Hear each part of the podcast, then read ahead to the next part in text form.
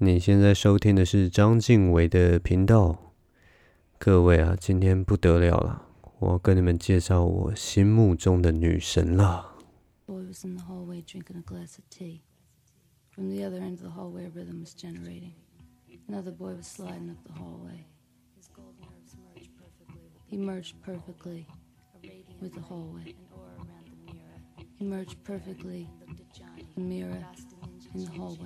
Looked at Johnny.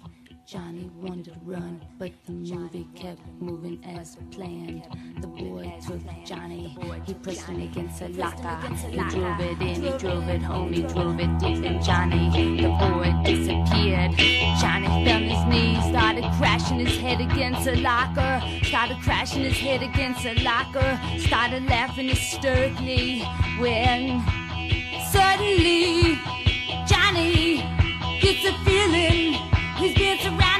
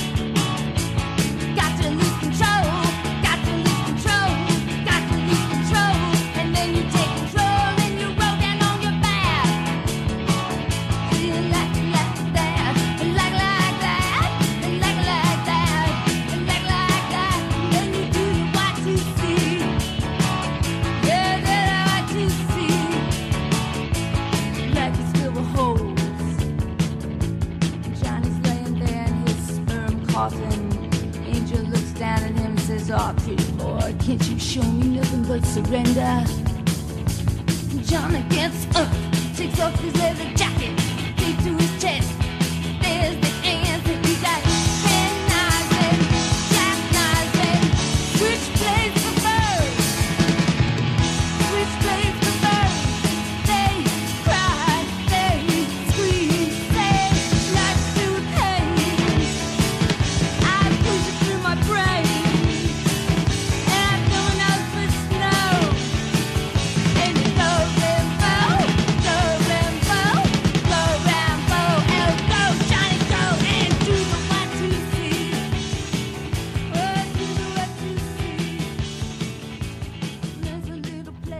刚才听到的歌曲是来自一九七五年的作品，是由朋克教母 Patti Smith 所演唱的《Land》大地这首歌。说到 Patti Smith，她就是呵呵 简单来说，她就是我心目中的女神哦。我每次只要听她唱歌，我就全身一定会起鸡皮疙瘩。Land 这首歌真的，其实对我第一次听到这首歌，应该是在我大学的时候。然后那个时候一听到，真的是惊为天人啊，就没有办法在，就是我看这个世界的方式简直都不一样。就是哇，这个居然有这么特别的一首歌曲在这个世界上，你知道吗？我们首先就是看听这首歌啊，其实。很多人都是一瞬间就是觉得，哇，这首歌怎么富含这么强烈的一个情感在里面？然后，当你感受到他那个情感，你就觉得他一定有在诉说着什么。然后你，你这个时候你才回去去看，说他歌词到底在讲什么。可是其实他的歌词啊，非常难，非常难琢磨或确切的知道他想表达的是什么，但是。每一句话又夹杂了非常强大的力量，所以其实你找得到他核心想要诉说的一种精神的概念。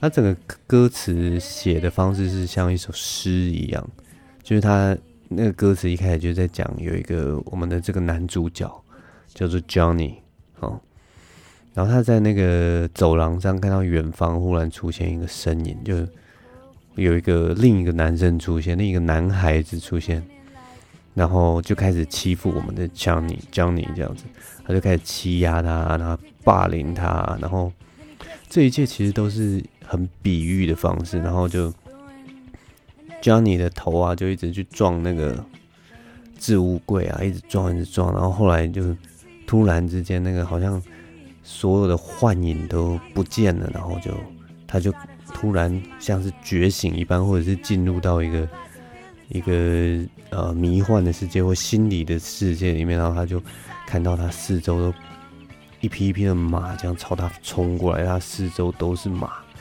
一直在他身边奔跑，奔跑，奔跑，奔跑，哇！就是那个画面非常的紧绷，然后非常的具有张力哦。那这首歌啊，这个只是他前面那首歌，所以他这张专辑里面，他每一首歌其实都充满着故事性哦。像他这首歌的前后，歌词的前后其实还有包含着许多的意象。那有些人会说，哎，这个是跟强暴有关系，这个跟同性恋有关系，啊，或者是这个跟用药文化，就是嗑药的文化有关系，或者是最后有一些画面是有点像自杀，然后或者是有稍微提到呃各式各样的隐喻这样子，然后就是这整首歌是包含着很多那种。七零年代啊，那种挣扎，还有一种反叛的那种精神，解释起来其实说都说不完。所以其实很多人都有写专门的文章啊，然后去分析啊，这里面这首诗里面到底是在讲什么。那多年来也有许多人的诠释啊，每个人看的方式都不一样。但我觉得我我自己听这首歌的时候，我觉得这首歌最核心的是一个。很原始的一种一种叛逆感吧，或者是说一种面对社会各种的压迫，或者是各种传统，或者是各种令你非常挣扎，或者是很不公平的那种感觉的时候，最后这个我们的 Johnny 啊，因为就象征着各种的我们，每一个我们，然后我们必须站起来，然后勇敢的跟这个社会说。来呀、你们就来呀、我才不怕你呢！来呀、没关系，来呀、啊，然后就我们就要努力的去，努力的去对抗，努力的去战斗，这样子。如果真的讲到最后，什么是到底谁是这个 Johnny？其实一点都不重要，你们知道吗？Johnny 在这首歌里面，也许代表着青春，也许代表着性别压抑。也许是代表迷惘啊，或者失落的一代，或者是说，他也许就是代表着就是非常难过，活在这个世界上的我们。那我们听到这首歌，我每次都会觉得，听到这首歌就可以给我很大的力量，就好像我真的可以跟那个 Johnny 一样，就是天不怕地不怕，然后站起来对抗这个世界。Patti Smith 自己是说了，他说这首歌在诉说的是摇滚乐的诞生，然后还有他各式各样的事情。某方面而言，也是他其实埋了很多摇滚乐啊或文学的印印象在里面。然后他的那样的诠释，我觉得也是蛮好的一个诠诠释的。不过，就像我所说，这首歌。诠释的方式非常多，包括他自己的作者，其实也可以有自己的感受。那我我觉得我们最需要从这首歌感受的是他那个，是他那种非常野性的、非常激烈的精神。嗯，他那个精神，其实我一直觉得啦，不光是在讲说你要冲撞体制或者是推翻传统什么的，他反而是有点像在说：“干你不做，我来做啦，谁怕谁啊？” 就是那种，就是啊，闪开啊，让专业的来啊，这种感觉，就是所以他是有点像是对自我的一种一种肯定，或者是说肩负起自己人生的那种责任感，你知道吗？如果你更想要了解这首歌啊，它背后的精神，或者是说它，你想要更直接的去感受它到底想要在说什么，你可以去 YouTube 上面找他这首歌的 Live。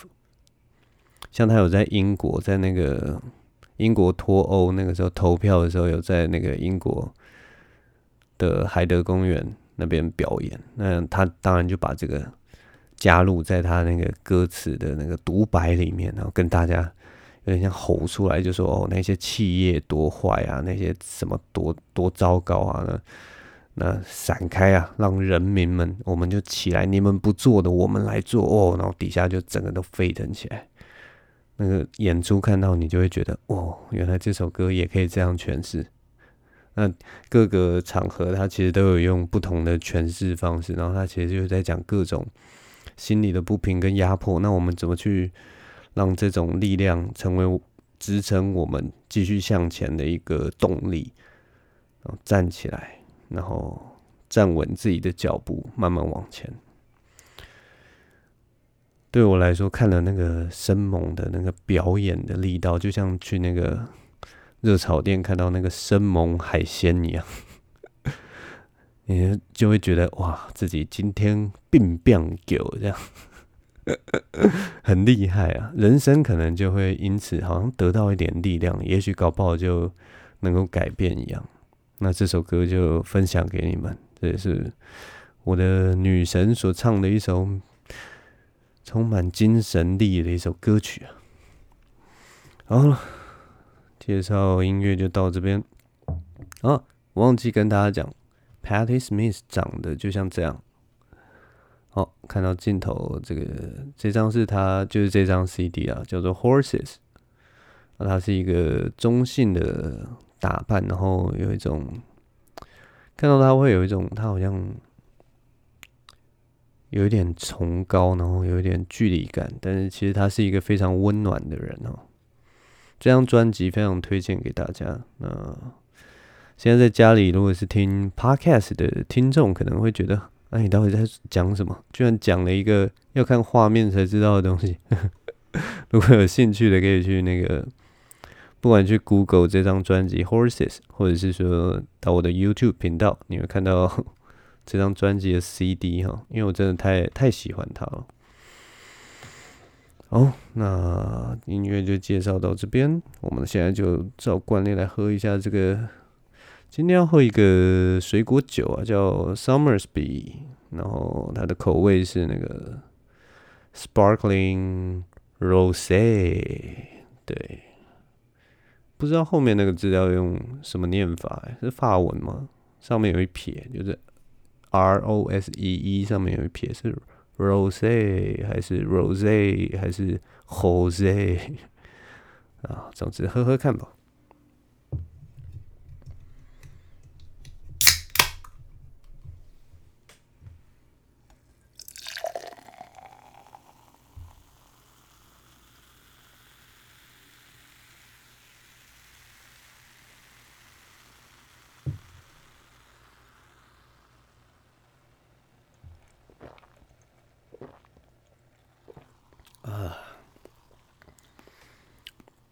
这个炎热的夏天，还是喝这种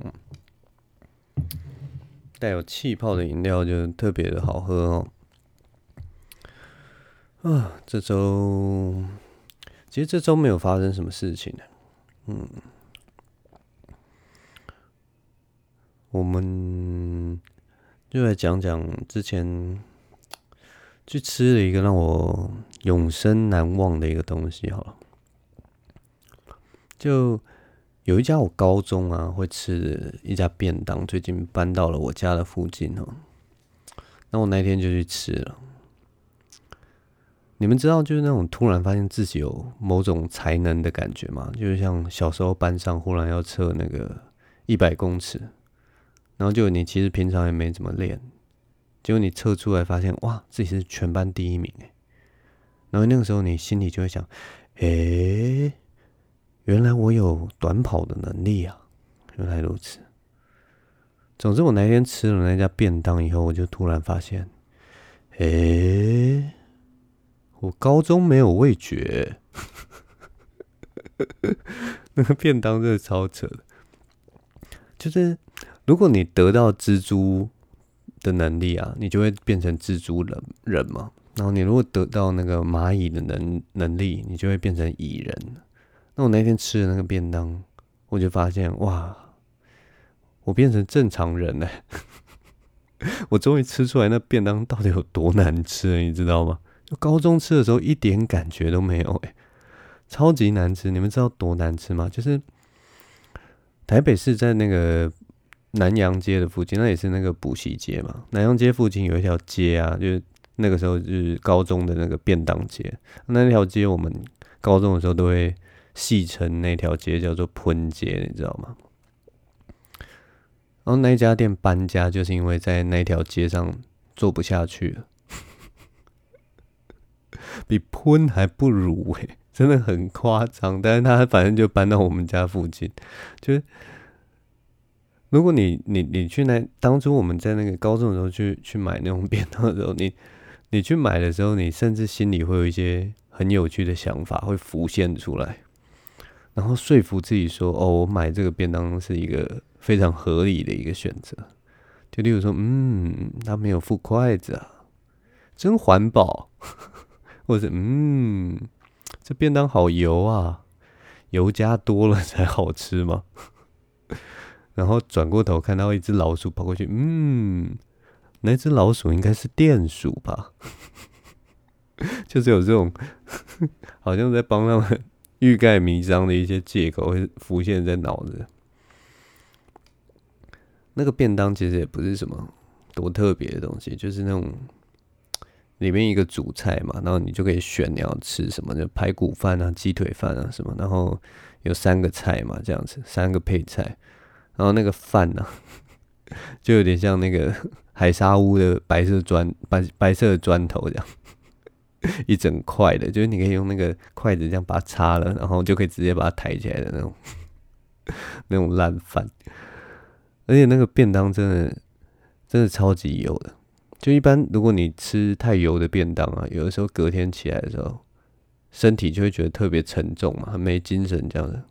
但我觉得我只要吃着，我我我如果吃了这个便当啊，然后你把我丢到海里面，我可能还会浮起来。如果我们人体百分之七十是是那个水，那个便当就有百分之七十是油。如果当初点心集团呢、啊、拿到这个便当，他可能就会说：“哦，这个值得我们回收，拿来重新卖油，拿来卖。”我在吃那个便当的时候，后来就有想说：“哇，这个怎么会？厨师怎么会敢把这个就是拿给大家来吃？”然后我就开始想说，厨师在煮那个大锅菜的时候，他可能炒一炒，炒一炒，然后把它炒成一大锅以后。然后他就请那个旁边的那个店员来说：“哎、你觉得这样炒成这样可以吗？”然后店员就看一看那一大锅菜，就想：“哎、这样看起来好像 卖不大出去，卖相不是很好。哎，味道的话，反正都吃进去应该没感觉，但是这卖相不是很好。”然后厨师可能想一想说：“哎、那我们把它装得很精致，这样把它装在一格一格，好不好？”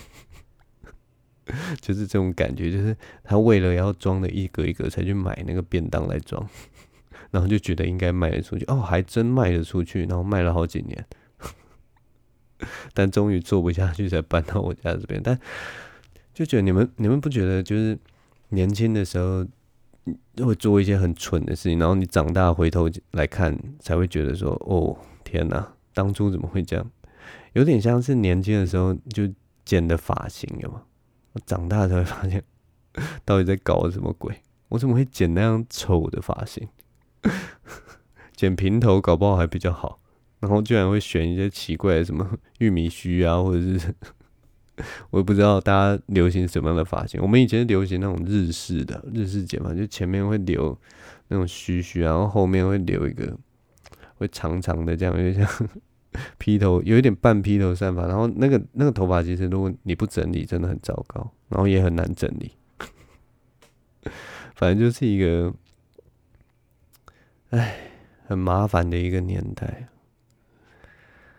光吃一个便当就是想着那么多。哦，还要讲些什么？我其实有一点觉得说，就是越来越多人开始讲这个干话的东西，然后两个人做真的还是比较轻松。就是如果你有对话，一个人头接的话，总比一个人在这边喃喃自语的好。我到现在还是，就是我已经做到第五集了嘛，然后前面还有三集、十五集，我还是很不习惯自己面对一个不知道在面对什么的讲话，你知道吗？就这是一个有点像是一个，我也不知道。一种个人的心灵之旅吧。啊，每过半个小时，然后跟自己的讲话，其实蛮，我也不知道该怎么说哎。啊，讲一下 open mic 的事情啊。我这个礼拜二去讲了 open mic 啊，其实感触还蛮深的，就是觉得礼拜二的 open mic 有的时候。我其实比较深的、深刻的感受是跟以前的场地比啊，就是我们以前是在旧的二三嘛，旧的二三就是一个非常小的地方，它那个座位大概坐起来大概十多个人，然后就大概就满了，然后它是一个很挤很小的地方，那演员可能就已经十个了，然后观众再十多个、二十个这样子，然后就把那个地方挤得水泄不通，然后其他人也不大能下来，但就是因为它很小，所以。演员的表现啊，什么其实很不费力的就可以传达给观众。就算不是一个很精彩的表演，但是那个能量其实比较不会那么短哦。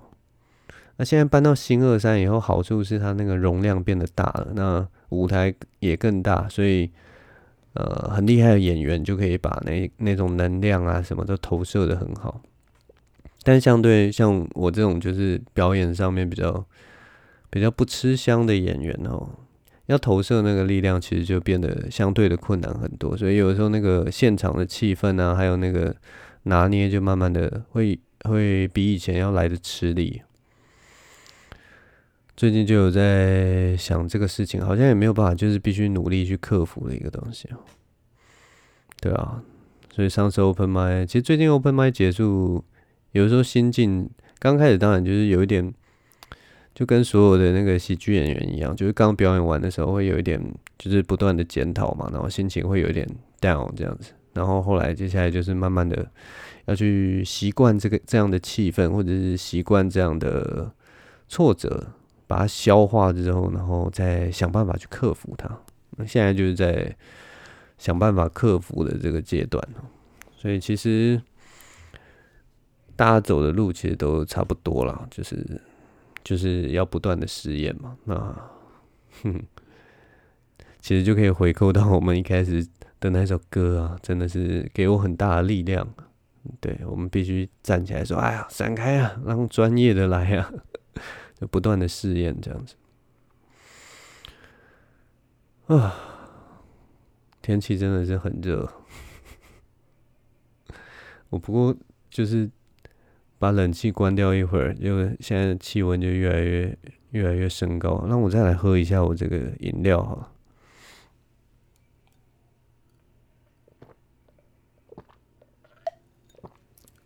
嗯，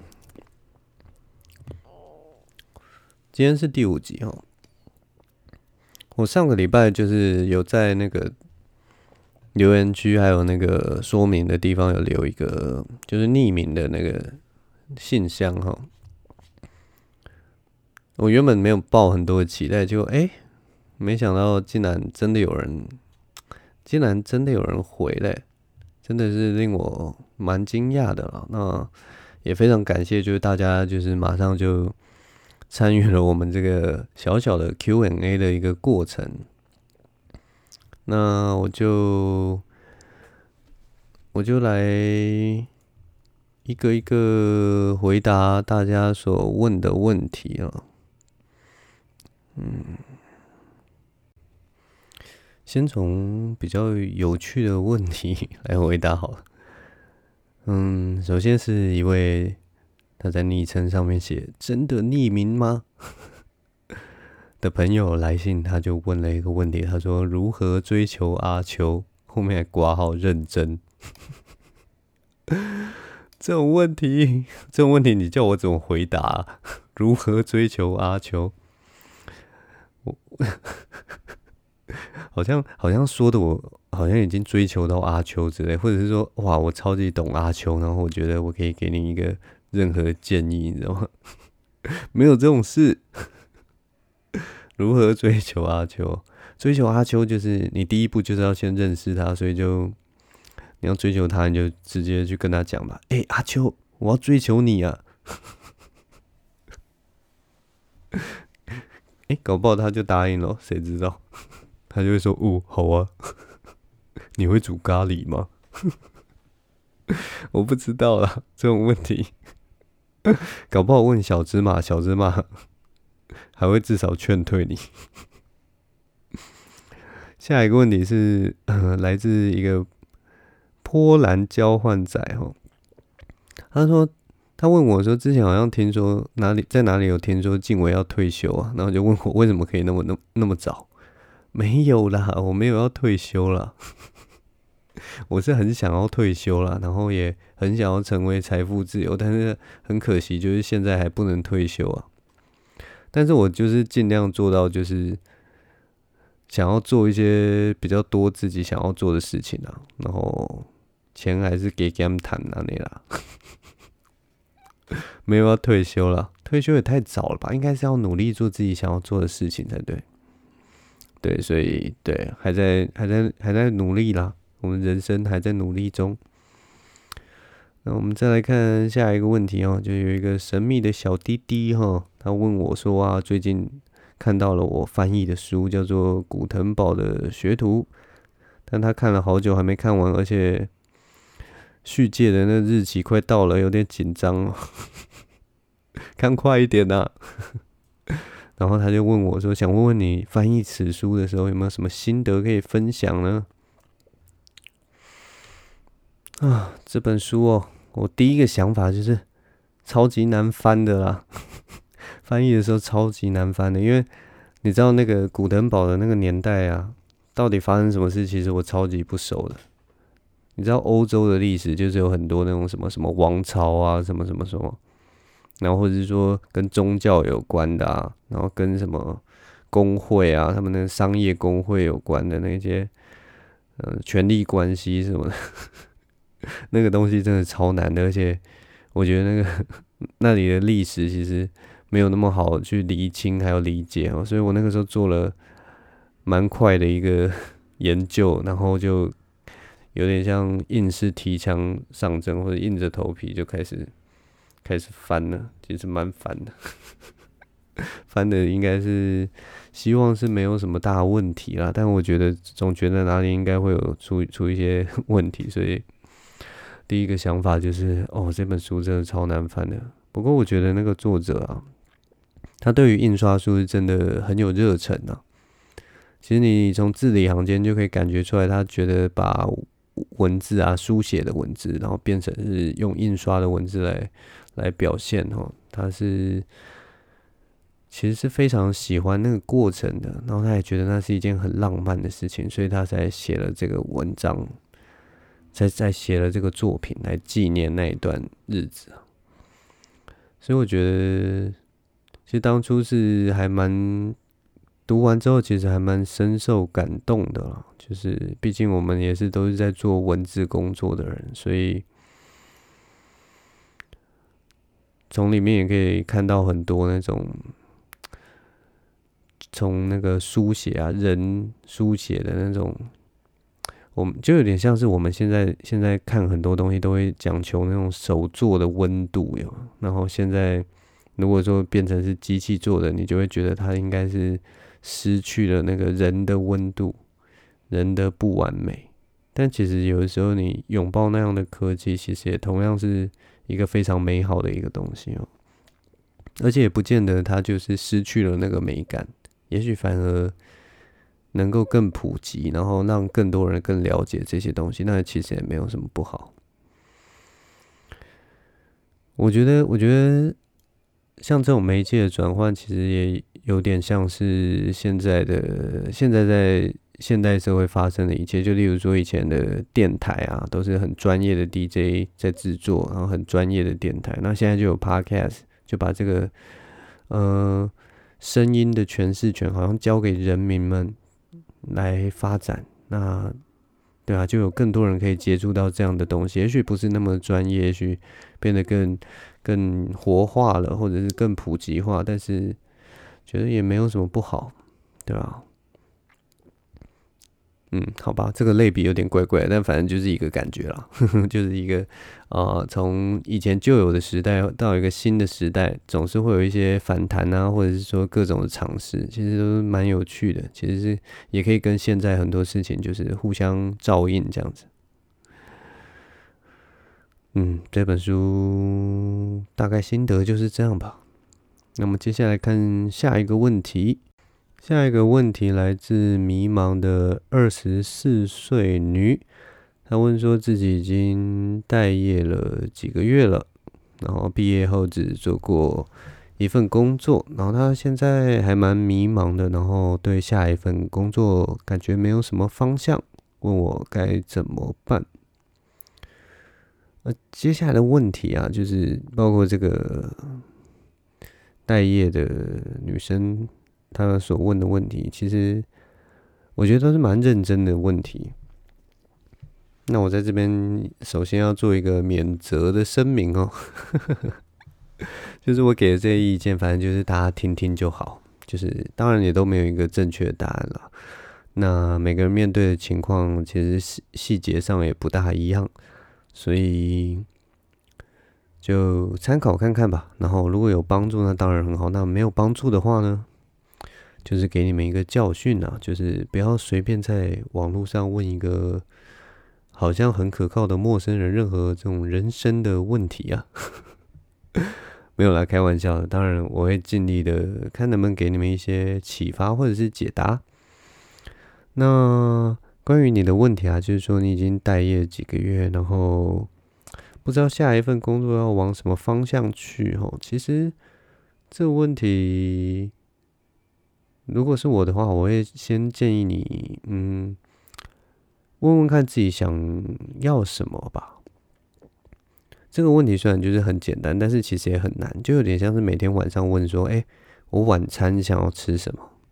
那你如果想不到晚餐想要吃什么，通常就是有些人会开始把那个范围缩限下来嘛，就是你想要吃中餐还是西餐？哦，你想要吃面还是饭？对不对？呃，我觉得如果你挑人生的方向，也有点可以往这个方向去尝试看看。你首先先问自己，哦，我喜欢做什么样的工作？然后，好，我也我到底喜欢文组还是理组？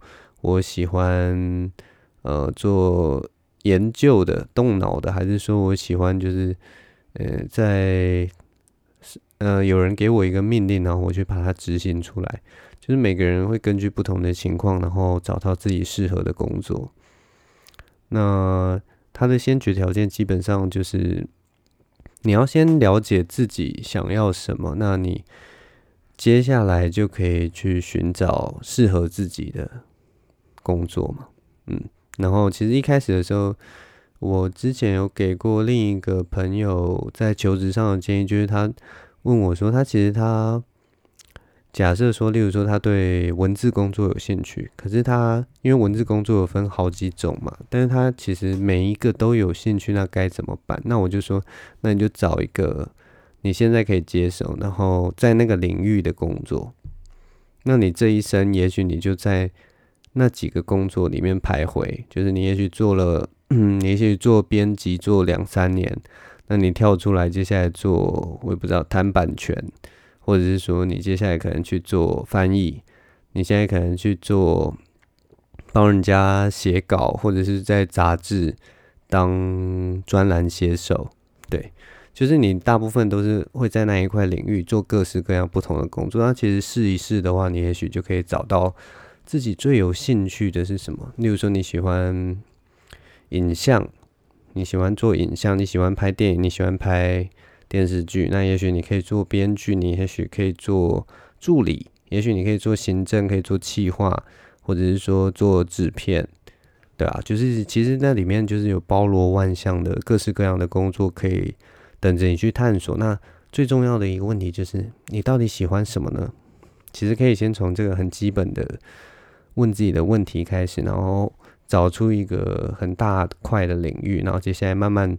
再从这个领域慢慢去探索探索，然后把自己的路找出来。其实我觉得这是一个还蛮好的方方式。而且如果你是在同一个领域探索的话，就是你没有一个时间，就是你没有你不会浪费你任何的时间，你随时都在学习，随时随时都在成长，而且每一个经历都会成为你的养分。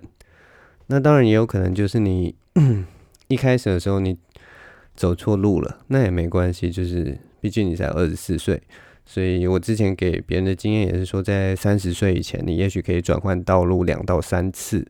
那对这个也可以给你参考，就是不要怕犯错，就勇敢的往前去选择自己想要做的事情，然后去尝试看看。其实我觉得都是一个非常丰富的人生呢、啊，人生感觉还是非常的精彩。所以就好好加油吧。好，那我们接下来就来看下一个问题。接下来这个问题是一个迷途的高中羊，他想要问说，就是他是现在是一个重考生，然后家人给他非常高的期待，然后他觉得他的压力无敌大，然后又觉得说家人的期待甚至。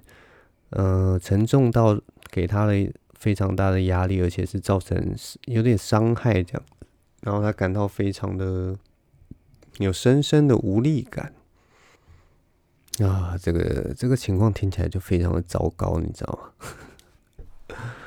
就面临重考的压力。